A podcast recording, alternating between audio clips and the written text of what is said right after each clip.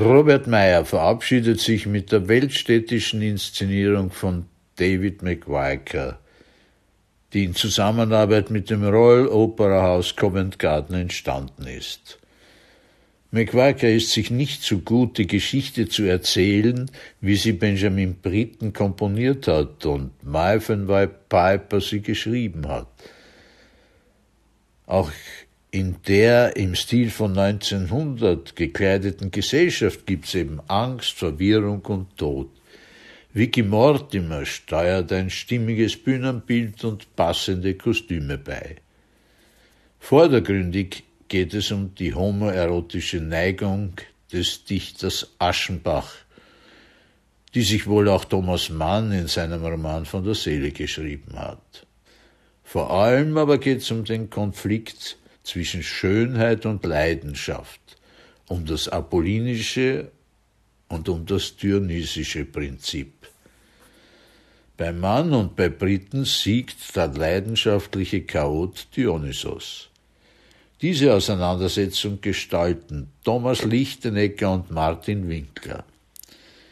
Nicht nur die tragischen Szenen und der Traum von der Vision des Apollo, sondern auch die heiteren sind fein herausgearbeitet.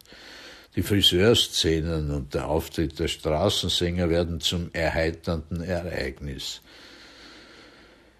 Dabei hat aber der Erzkomödiant Martin Winkler einen großen Anteil.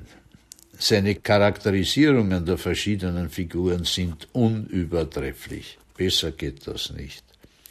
Rainer Trost singt und spielt den Gustav Aschenbach ebenso prägnant. Man sieht Thomas Mann leibhaftig vor sich. Ich habe jedes Wort verstanden und die Gefühle mitgelebt.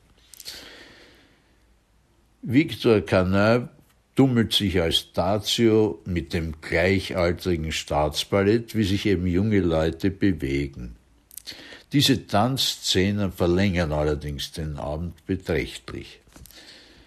Sie geben allerdings Gerrit Priesnitz und dem Volksopernorchester Gelegenheit, Benjamin Brittens Musik ausführlich zu interpretieren und so deren Schönheit hervorzuheben. Ich habe das Orchester bewundert. Die zahlreichen Nebenrollen sind aus dem Haus rollendeckend besetzt. Alle erfüllen ihre Aufgaben bestens. Ein großer Abend und ein würdiger Abschied für Robert Meyer. Aber auch eine Herausforderung für die Nachfolgerin, auf demselben Niveau weiterzuarbeiten. Solche Abende braucht die Musikstadt Wien.